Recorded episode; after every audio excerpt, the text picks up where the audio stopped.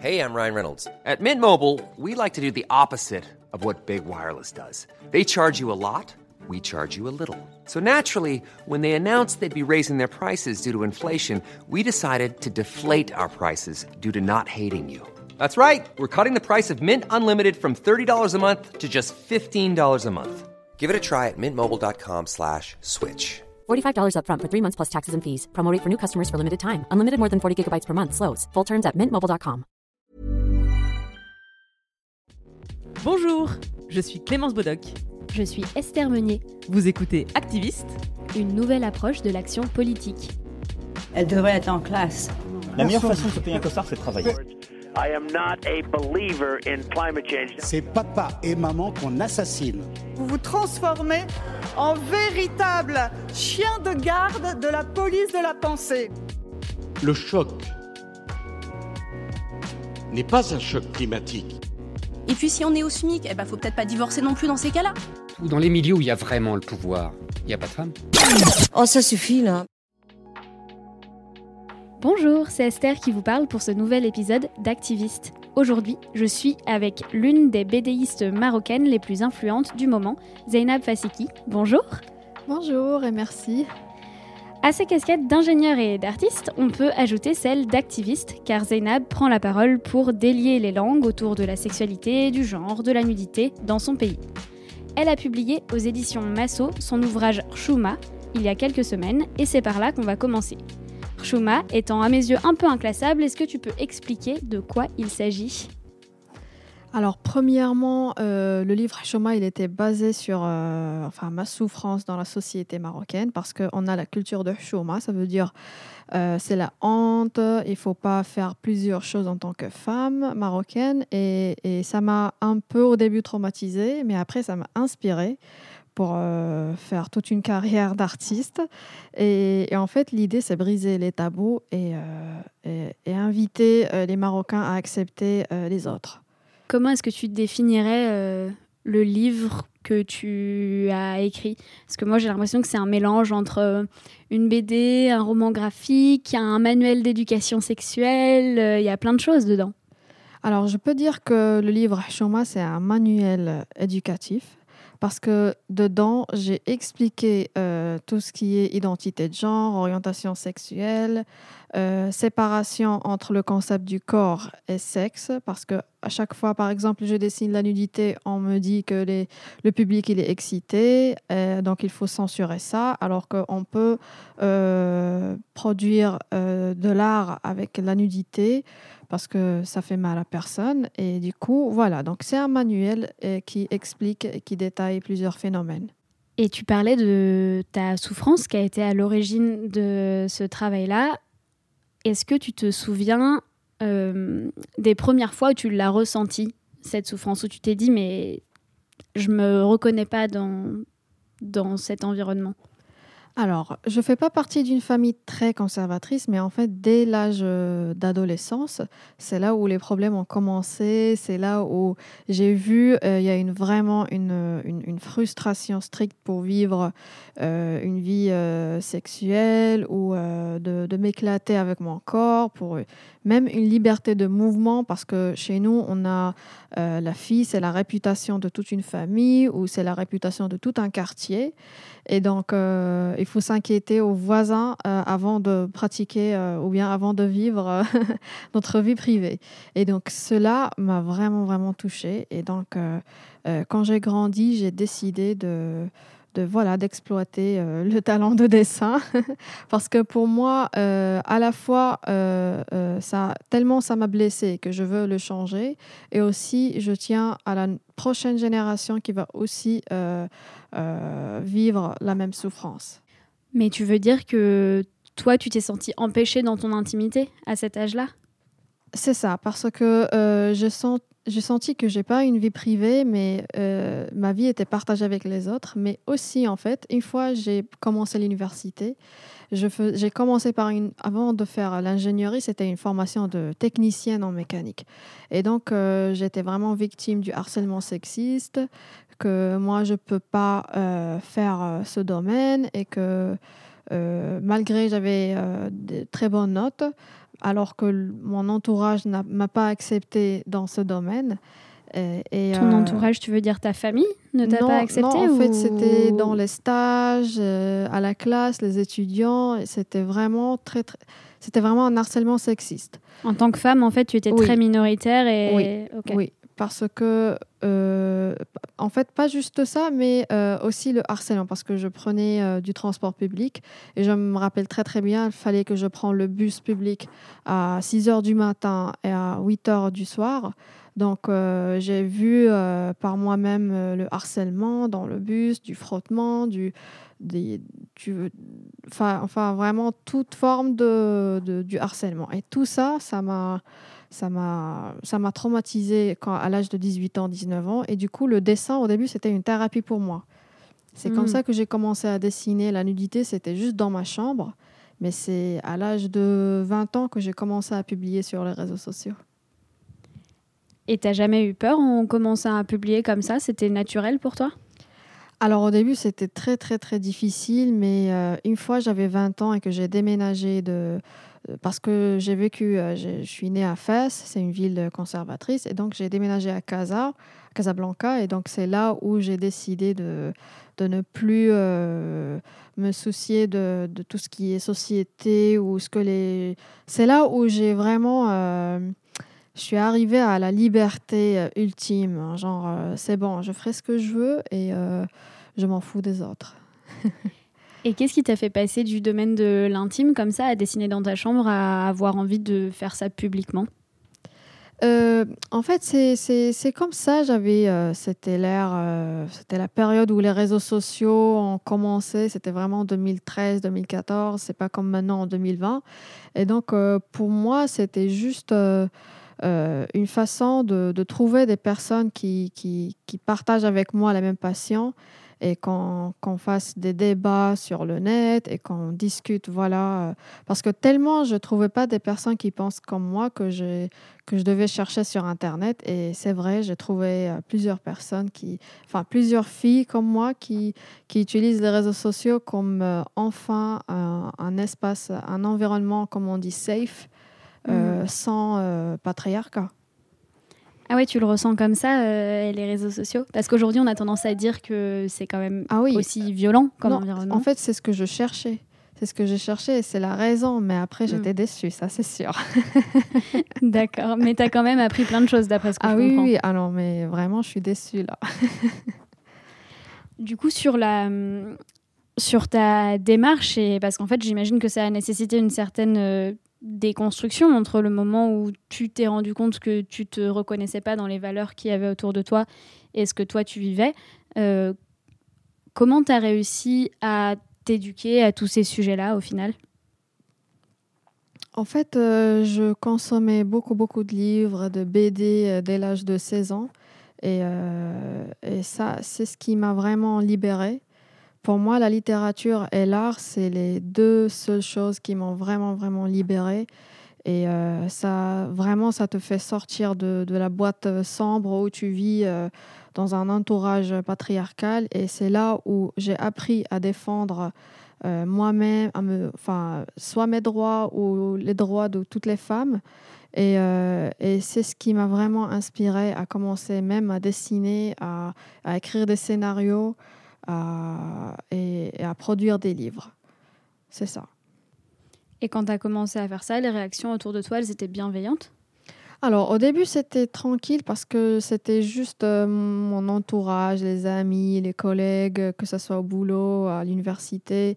Mais une fois avec les médias, ça a commencé à être un peu difficile pour moi, enfin très difficile au début parce qu'il y avait des énormes journaux euh, marocains, enfin même euh, internationaux qui commencent à publier mon profil et c'est là où euh, les insultes ont commencé. C'était vraiment en, en 2017.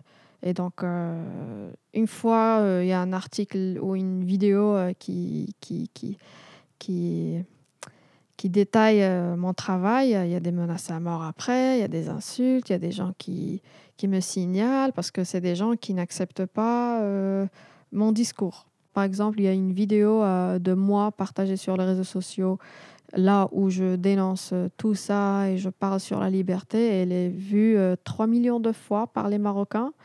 Et c'était vraiment il y a deux ans. Et donc, j'étais vraiment menacée à mort. Je, recevais des emails de, de ma localisation, où j'habite. Euh, tous mes comptes étaient presque piratés et j'ai pu les récupérer.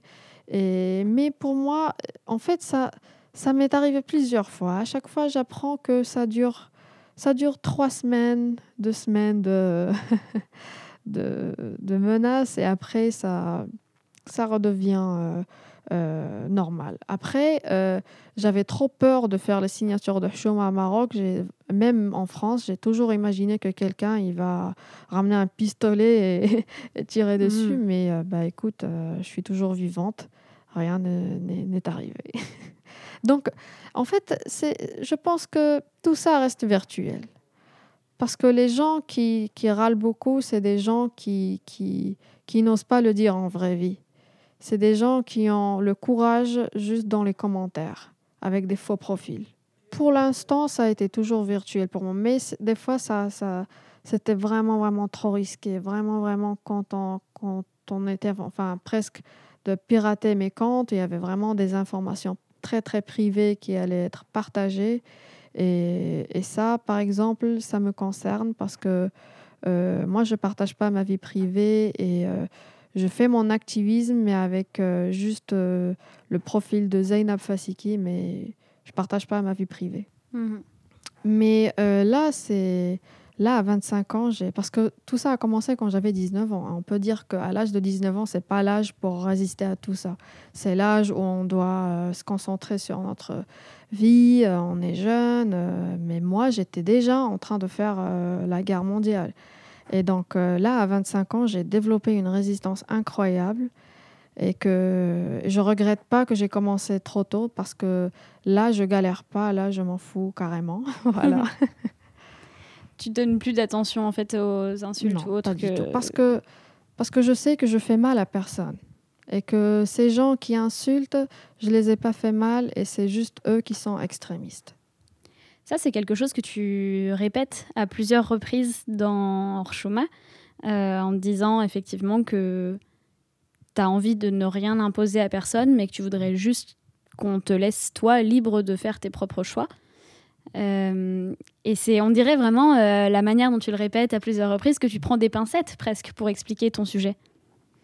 En fait, j'ai fait exprès de répéter euh, plusieurs fois la phrase de j'impose rien sur les autres, je force rien, parce que à chaque fois je, je parle de la liberté euh, individuelle, euh, je vois sur les commentaires et les gens qui insultent que je suis en train de forcer mon discours. Ben non, ben, je suis en train de faire l'inverse, je suis en train de, partager un message de tolérance, de dire que si je suis différente, euh, et j'appartiens pas au protocole euh, social dans mon pays, c'est que euh, je veux aussi un peu de respect et que les gens me laissent tranquille à faire ce que je veux comme moi, j'impose rien. Oui, tu parles beaucoup des religions aussi.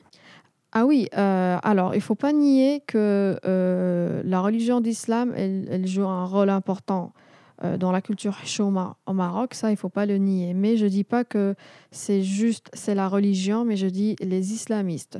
Parce que moi, en tant que féministe intersectionnelle, parce que je ne suis pas féministe universelle, je suis féministe intersectionnelle, ça veut dire je respecte euh, toute forme de liberté. Ça veut dire chaque femme a sa propre euh, définition de liberté.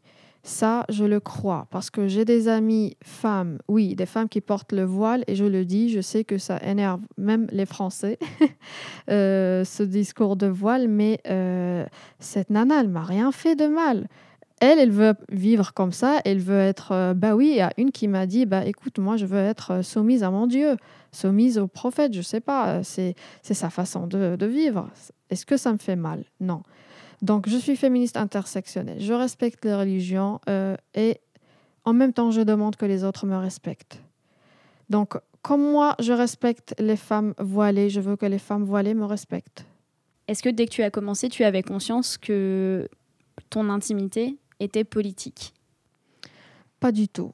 Vraiment, ça, comme j'ai dit, c'était une thérapie pour moi. Même quand j'ai commencé à publier sur les réseaux sociaux, j'ai pas vraiment mis un plan de faire oui, c'est bon, je vais devenir une activiste, je vais devenir, euh, je vais voyager au monde et faire des livres. Non, c'était juste, je sors de mes cours de l'université d'ingénierie mécanique, c'était tellement stressant, c'était des examens euh, chaque samedi que, que j'avais envie de dessiner sur ma tablette et publier. Et c'est avec le temps que c'est devenu un activisme en fait. En fait, j'étais pas au courant. Jusqu'au même euh, c'est récent que je suis que je me suis rendu compte que c'est que, que c'est un combat en fait. Qu'est-ce qui t'en a fait te, te rendre compte de ça? Parce que là où j'ai vu les insultes et les menaces à mort j'ai compris que au, au début j'étais juste euh, c'était rien ce que j'ai vécu dans l'université ou dans le bus mais alors après j'étais face à, tout un enfin tout un pays qui, euh, qui est anti euh, euh, liberté individuelle et c'est là où j'ai compris que ah, il faut faire vraiment un manuel qui invite les Marocains à, accepter les autres parce que c'est là où j'étais sûre qu'il faut fa- prendre l'initiative. Mhm. Il y a autre chose que tu dis dès le début de ce manuel. Euh, tu expliques que tu as choisi de le faire en langue française. Est-ce que tu pourrais réexpliquer ici euh, rapidement pourquoi tu as fait ce choix-là? Parce que je Alors- pense que ça dit beaucoup de choses aussi euh, Oui, oui, de oui. ce que tu dénonces. Parce que le projet Choma, c'était le résultat d'une résidence artistique en Espagne. Et en fait, dès le début, c'était écrit dans... quand j'ai postulé que ce sera en Darija, que ce sera Choma, parce que j'ai déjà créé Choma.com, que ce sera aussi des manuels après en Darija, mais j'étais bloquée. Darija, je sais, je sais pas si tout le monde Darija, c'est la langue euh, commune des Marocains. C'est ce Mhm. qu'on c'est ce qu'on parle euh, avec euh, chaque jour. Et en fait, par exemple, en Darija, il n'y a pas un mot technique de homosexuel, de vagin, de orgasme.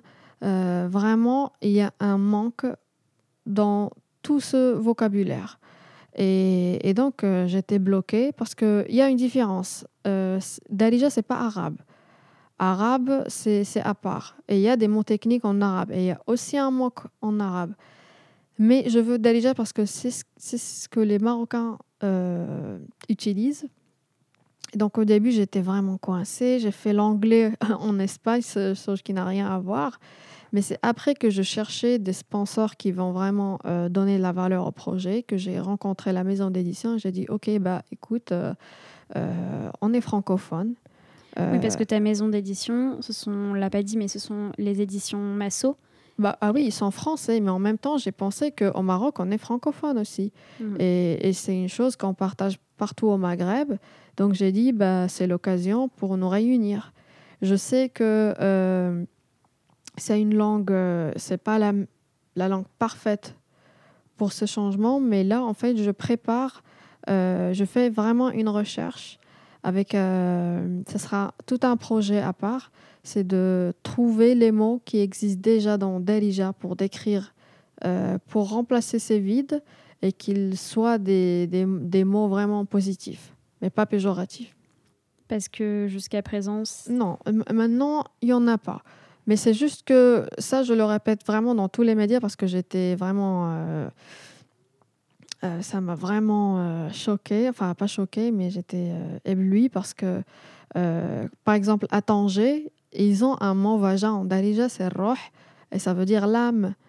Et donc, c'est des mots que, que moi, je connais pas à Fès ou bien à Casa. Et donc, j'ai découvert que dans chaque ville, ils utilisent des mots soft comme ça pour, pour les enfants. Et donc, je fais une recherche. Et, et je pense que dans, enfin, dans une année, deux ou trois, que le chemin Darija euh, sortira finalement. tu travailles avec des linguistes du coup ou tu fais ça Alors, seule? Par exemple, euh, ça, je compte le faire avec, un, avec euh, une organisation euh, au Maroc. Et, et voilà, l'idée, c'était de ramener des, des experts linguistiques et de faire vraiment une recherche. C'est pas facile parce que chaque ville a sa propre langue chez nous. Et donc, euh, mais pour moi, ça, ça mérite ce travail. Ça mérite ce travail pour avoir un manuel parce que les parents, euh, une des raisons pourquoi les parents ils n'arrivent pas à expliquer à leurs euh, enfants tout ça, c'est parce qu'ils ne trouvent pas les mots. Mhm. Donc toi, ton but, c'est un peu de le mettre euh, dans toutes les mains pour euh, Ouais. pallier à ce manque. Alors, pour moi, euh, la, la seule raison pour briser les tabous euh, à la maison et à l'école, parce que pour moi, comme mon auteur préféré Kamel, Kamel Daoud a dit, c'est que cette frustration et ce manque euh, de- d'épanouissement sexuel, ça donne des catastrophes sociales. Ça donne vraiment des catastrophes. Et c'est ce qu'on a maintenant au Maroc. On a un taux de viol énorme, un taux de harcèlement énorme, parce que euh, ce débat sexuel, il est jamais traité. Même moi, j'ai tout appris euh, dans la rue ou, malheureusement par pornographie. Parce que euh, il y avait personne euh, dans notre école, même si c'était fait au collège, c'était une heure et c'était mal fait et on n'a rien compris et c'est bon, la séance est finie, il y a personne qui a compris un truc. et donc, euh, moi, je veux pas que la prochaine génération vit ça. Est-ce que tu pourrais décrypter un petit peu plus les, les conséquences de ces tabous euh, pour euh, les personnes qui ne connaîtraient pas la société marocaine qui Bah, pas à la fois, quand on n'a pas cette éducation sexuelle, on peut être victime euh, de viol ou du harcèlement, et à la fois, on peut devenir les méchants. à la fois, on peut euh, cette frustration, c'est comme ça, ça, ça, ça, parce que par exemple, on a le sexe hors mariage, il est illégal. Euh, il faut être clair. Le mariage, ça, c'est possible à l'âge euh, de 30 ans ou je sais pas. Ça, par exemple, je dis pour les statistiques au Maroc. Parce qu'on n'est pas tous capables de. Parce que le mariage, c'est tout un budget, c'est. C'est vraiment du boulot et donc euh, on n'est pas capable de se marier. Alors, alors que pour moi, je pense que l'activité sexuelle, ça peut commencer à l'âge de 18 ans, pour moi. Et donc, euh, euh, je pense que, ce, que ce, de freiner ce, ce désir, ça, ça, vraiment à, à des catastrophes. Et en fait, il y a aussi l'hypocrisie. Moi, vraiment, euh, chaque, chaque jour, je rencontre des, Marocains, euh, des Marocaines célibataires, mais qui me confirment qu'ils font, qu'ils pratiquent le sexe. Et en même temps, c'est illégal. Donc, dans Chouma, j'ai dit euh, qu'il faut dépénaliser le désir. Parce que chez nous, le désir sexuel, il n'est pas comme manger, dormir, prendre une douche, mais il est toujours mal vu, il est toujours... On a toujours le désir, un- un concept négatif. Et que tellement... Et, et que la, par exemple, j'ai dit un, un- un baiser sur la télé, ça, ça, nous, ça fait toute la famille à, à changer la chaîne, à, à flipper, et, et du coup, une scène de violence tout le monde reste calme et on la regarde sans problème. C'est ça qui crée de la frustration, ce non-dit, qui résulte en des violences et en des inégalités aussi, dont tu parles très bien. Ah oui, parce que moi, je je sais pas, je ne me rappelle plus du titre du livre, mais, c'est un livre qui, m'a détaillé la psychologie des, méchants et comment les méchants deviennent méchants. Parce que euh, on, se concentre juste euh, à râler dessus sur les méchants et on ne dit pas pourquoi ils sont devenus méchants. Mais c'est parce que eux aussi, ils sont des victimes. Et donc, euh, c'est pour cela que j'essaie. Moi, je, je préfère un épanouissement euh, sexuel et une liberté. Et, et surtout, surtout, euh, que ça soit. Si, par exemple, un jour, euh, on fait l'éducation sexuelle au Maroc, j'aimerais bien que ça soit laïque aussi. Parce qu'on n'a que l'éducation sexuelle halal, ça veut dire. euh, euh, c'est une éducation sexuelle qu'on apprend à, à 18 ans, mais ça, vous l'avez utilisé qu'une fois que vous êtes marié. Ben non, Mhm. ça marche pas comme ça. Donc chez nous, c'est très très très difficile de convaincre le- les politiciens, pour les lois et tout, pour dire que ah ben, euh, c'est normal de faire le sexe à partir de 18 ans. Et depuis que tu as commencé à aborder ce sujet-là publiquement, est-ce que tu as senti quand même une évolution autour de toi?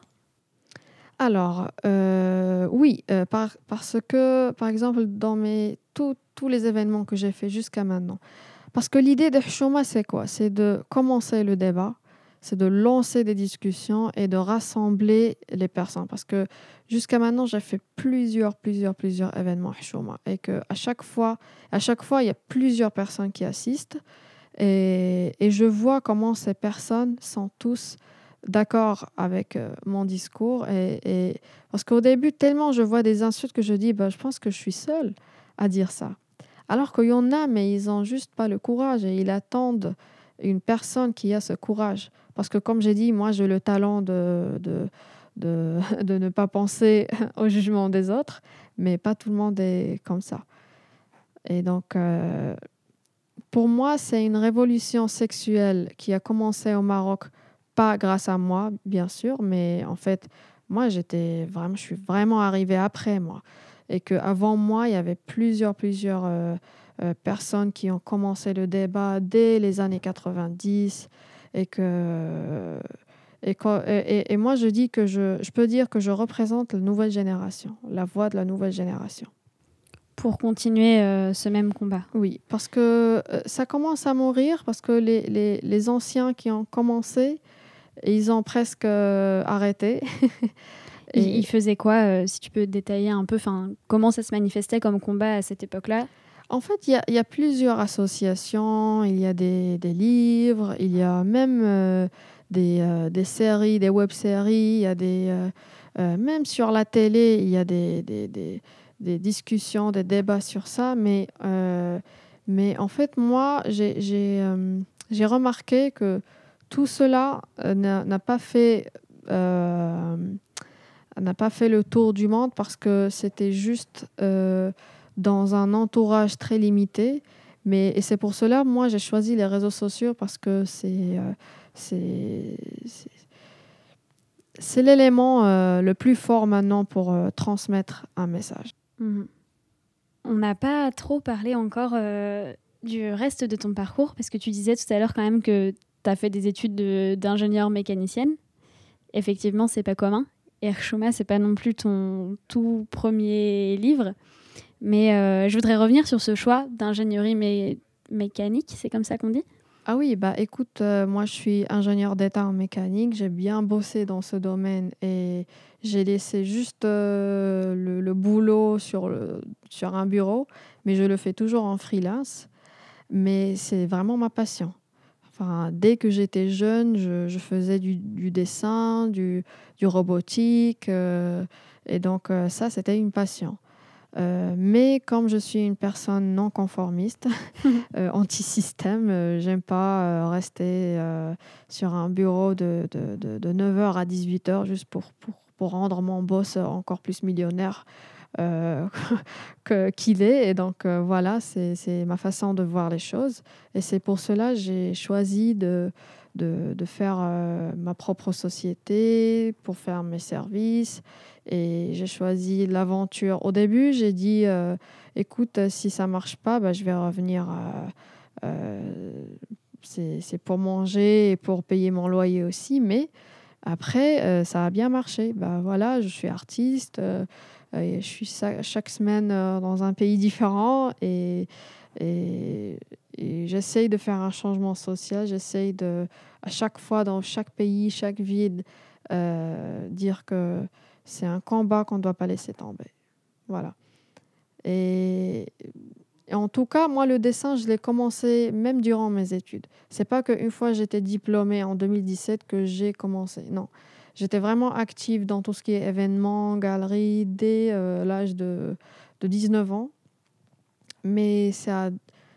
Et en fait, dès que j'ai déménagé à Casa pour mes études en 2014, j'ai, j'ai, je, suis, je faisais partie du collectif Skefkef. Et c'est un collectif de bande dessinée euh, marocain.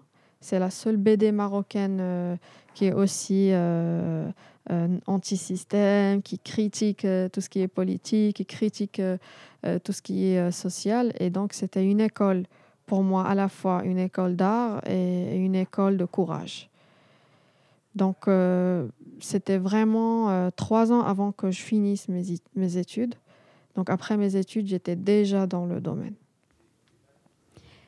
Tu étais avec qui dans ce collectif? Comment ça se passait? Alors, c'est un collectif de 15 BDistes, mais les autres, C'était vraiment des lauréats de, des écoles de beaux-arts, c'était vraiment des BDistes célèbres marocains.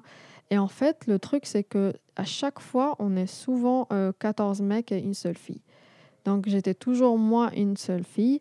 Et si lors d'un numéro de ce magazine, si je suis, si j'étais absente, il y avait juste une seule fille qui me remplace. Et donc c'est malheureux que que dans l'art, euh, il y a peu de filles qui osent. Et c'est une des raisons pourquoi j'ai créé mon propre collectif euh, féministe. Je ne sais pas si. Euh, si, je voulais en venir là. Donc je laisse ça pour après. Bah, non, tu, tu peux le dire, tu peux en parler maintenant. Bah voilà, j'ai créé le collectif Woman Power parce que j'avais, on avait marre, franchement, parce que euh, durant vraiment ma carrière, j'étais vraiment face à des chantages sexuels pour, euh, pour je sais pas quoi, pour faire un projet. J'avais, j'ai rencontré des, gens que j'ai cru qu'on va faire une réunion euh, simple alors que j'avais des demandes euh, incroyables. Bien sûr, j'ai dit non à chaque fois, mais ça m'a vraiment trop blessée. Et je ne suis pas seule. C'est vraiment MeToo. C'est MeToo, voilà. Euh, et donc, j'ai pensé à créer un, environnement safe pour les jeunes marocains artistes et donc, c'était des événements mensuels avec des coachs et que à chaque fois, on fixe un domaine artistique. Par exemple, on a fait cinéma, on a fait photographie, on a fait bande dessinée. Et à chaque fois, on crée notre réseau de femmes. Euh, c'est pas anti-homme, mais c'est juste anti- euh, euh, chantage sexuel qu'on a tous vécu et qu'on veut juste éviter. Et dans les événements, il y avait même des, hommes avec nous qui sont féministes, qui, qui sont vraiment aussi contre ça.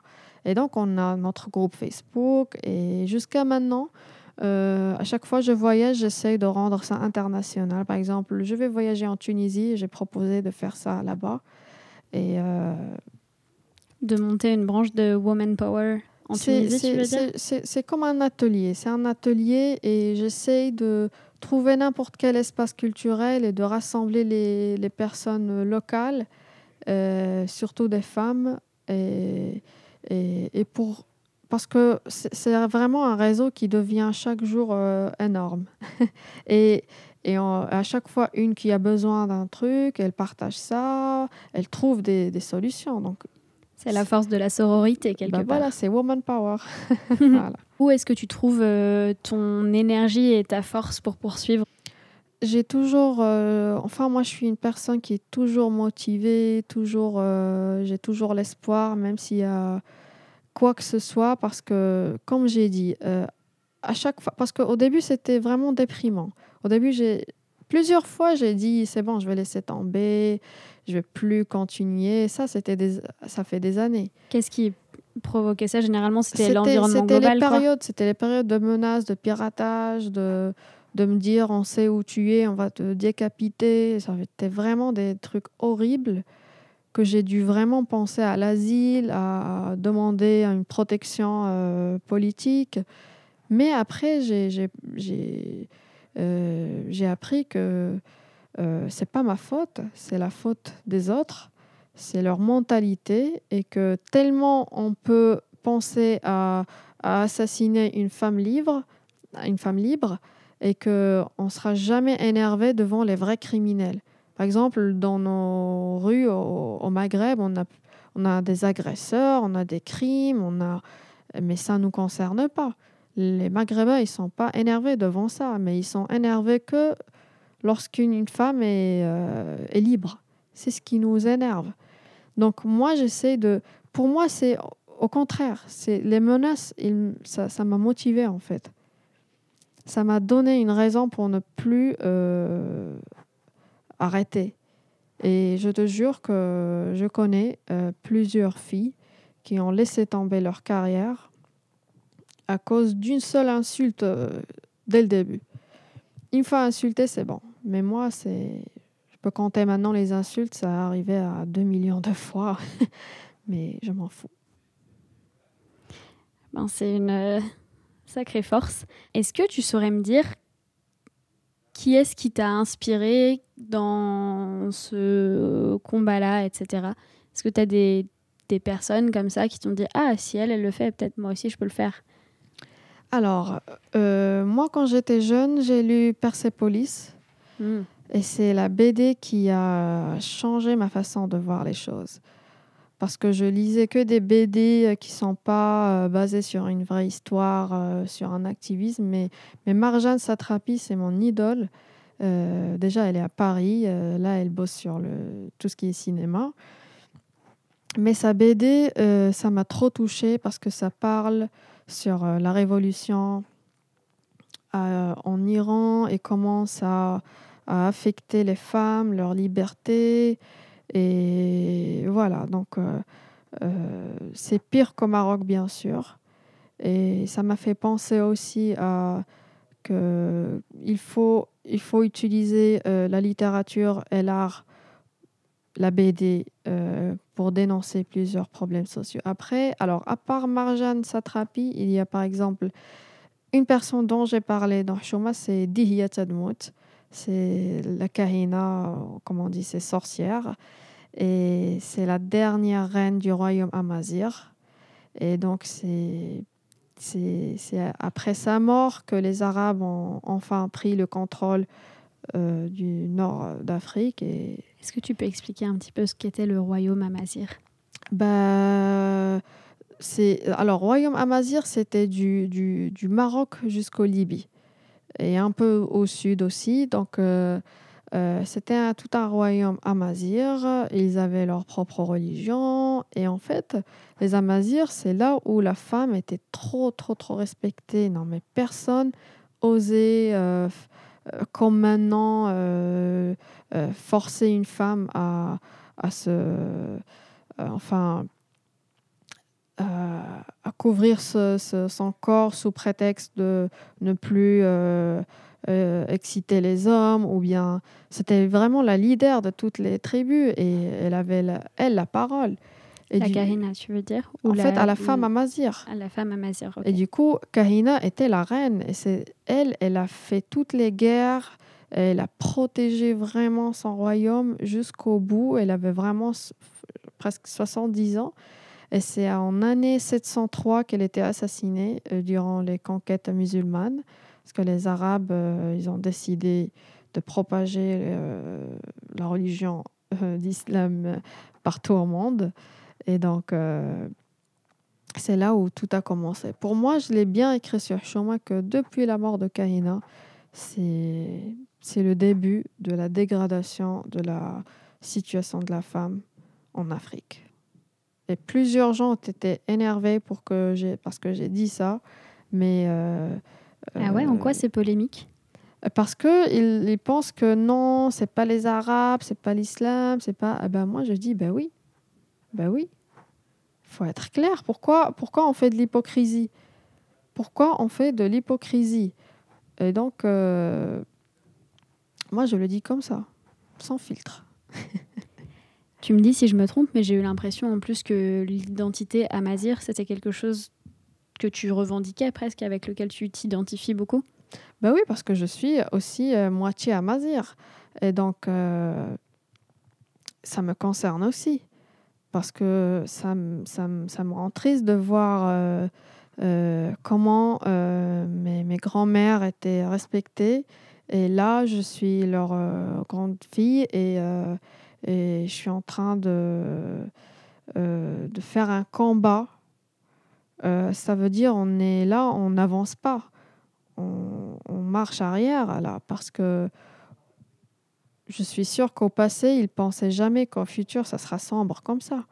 Et donc, c'est malheureux pour moi. C'est malheureux que je suis en train de faire ça en 2020.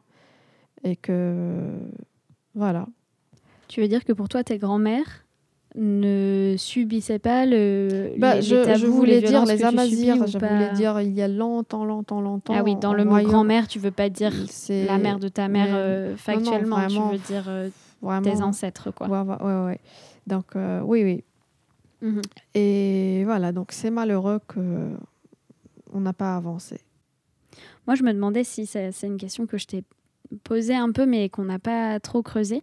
Tu dis que tu as grandi dans une famille euh, pas trop conservatrice, mais en même temps que tu subissais quand même ces tabous-là, etc. Et je me demandais comment ta famille l'avait pris au départ, quand toi, t'as dit, bah non, moi, je vais arrêter l'ingénierie mécanique et en fait, je vais faire des dessins pour revendiquer ma liberté euh, sexuelle. Alors, donc oui, euh, ma famille, elle n'est pas conservatrice, mais en même temps, c'est une famille musulmane, là où il faut respecter les traditions. Et, du coup, quand je dis elle n'est pas trop conservatrice, ça veut dire le jour où je me décidais d'être qui je suis, ils n'ont pas... euh, J'ai cinq frères, en plus mes parents, donc il n'y a personne qui a qui m'a... qui J'ai pas subi de violence ou bien... euh, c'est vrai qu'ils m'ont trop, trop, trop engueulé, ça c'est sûr, mais ça a resté, euh, euh, voilà, ça resté verbal. C'était pas, euh, enfin, comment je sais pas comment dire verbal ou non verbal. Je suis des, ça me, ça m'a toujours. euh, donc voilà. Et mais c'est vrai que c'était un choc. C'était un choc pour eux de de, ils attendaient que je devienne ingénieur et que j'ai une stabilité, mariée, avec des enfants. Et ben, ils étaient choqués d'avoir une jeune fille qui est arrivée à la fin, mais qui, euh, qui n'a pas respecté euh, les étapes d'une d'une femme euh, réussite pour eux. Parce que je ne veux pas me marier maintenant, je ne veux pas avoir des enfants, je veux voyager partout au monde. Et, et c'est vrai, la formation d'ingénieur, c'était pour moi comme une, euh, une expérience pour comprendre euh, les machines et comment, euh, comment les équations mathématiques ça marche. Et après, euh, je fais ma vie. Mais je voulais juste ajouter un seul truc, c'est que une des raisons pourquoi ils me respectent et ils me laissent tranquille, c'est parce que je suis à 100% financièrement indépendante. Parce que le jour où je reviendrai chez eux et je leur dis que j'ai besoin d'argent, c'est là où je serai obligée de tout laisser tomber. Mais, mais là, c'est moi qui leur donne l'argent, c'est moi qui leur montre que voilà, je suis indépendante et j'ai fait mon choix et j'en suis responsable.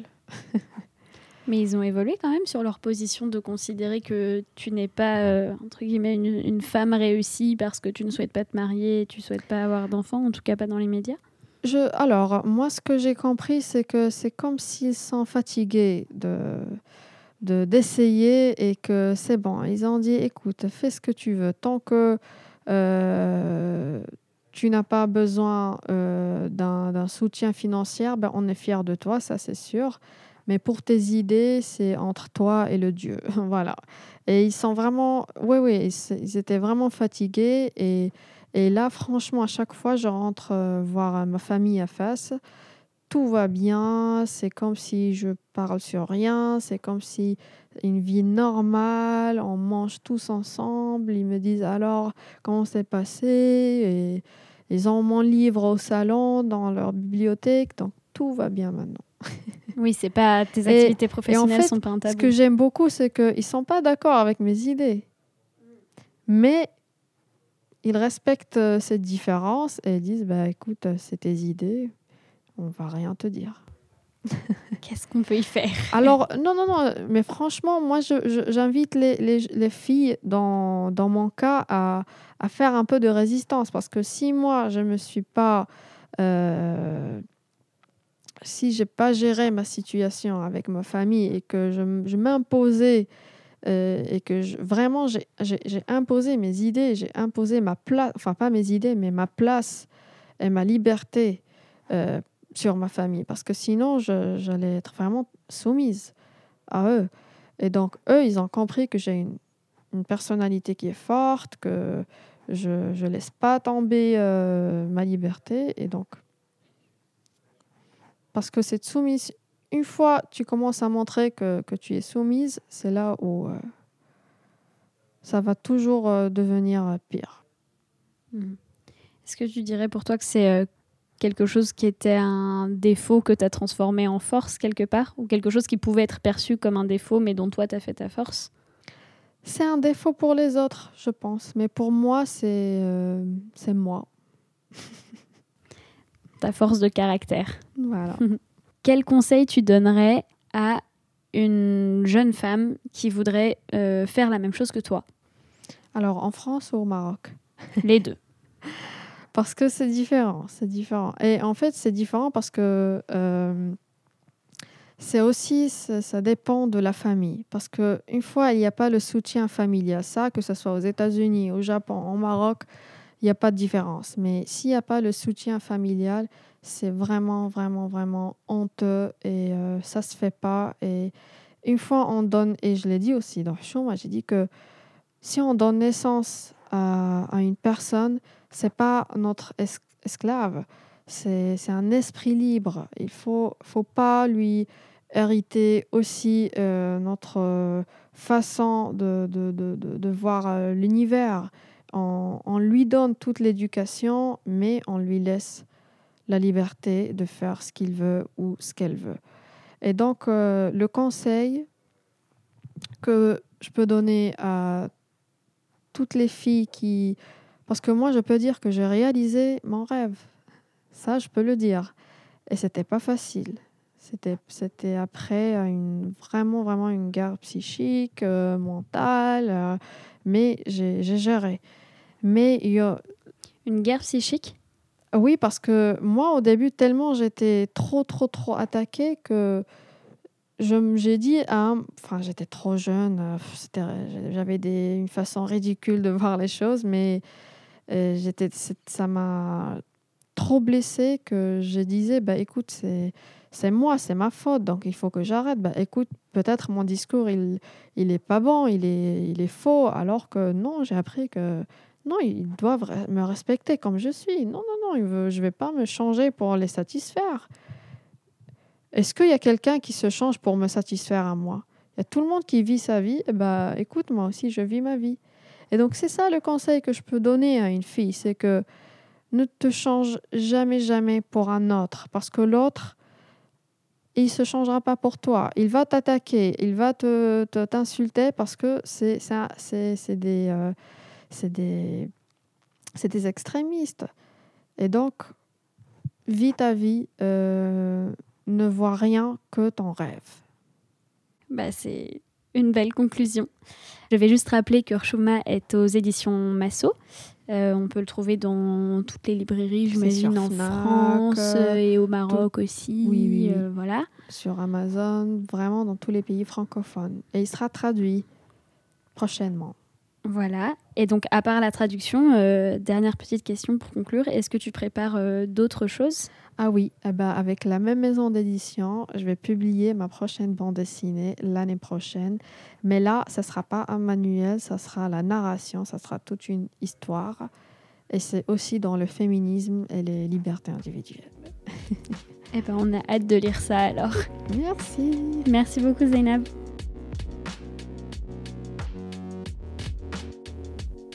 C'est la fin de cet épisode d'Activiste. J'espère que vous avez passé un agréable moment en notre compagnie. Personnellement, je suis profondément impressionnée par la détermination de Zainab à revendiquer sa liberté coûte que coûte. Vous trouverez dans la description du podcast des liens vers son travail, son collectif et les autres choses qu'elle a citées au cours de notre discussion. On se retrouve la semaine prochaine. D'ici là, vous pouvez partager cet épisode, nous laisser des commentaires pour nous dire ce que vous en avez pensé, des étoiles également, c'est ce qui nous fera connaître. Vous pouvez aussi vous abonner au flux des autres émissions, Tuto Conquérir le Monde et Les Impertinentes. A très vite et surtout, prenez soin de vous.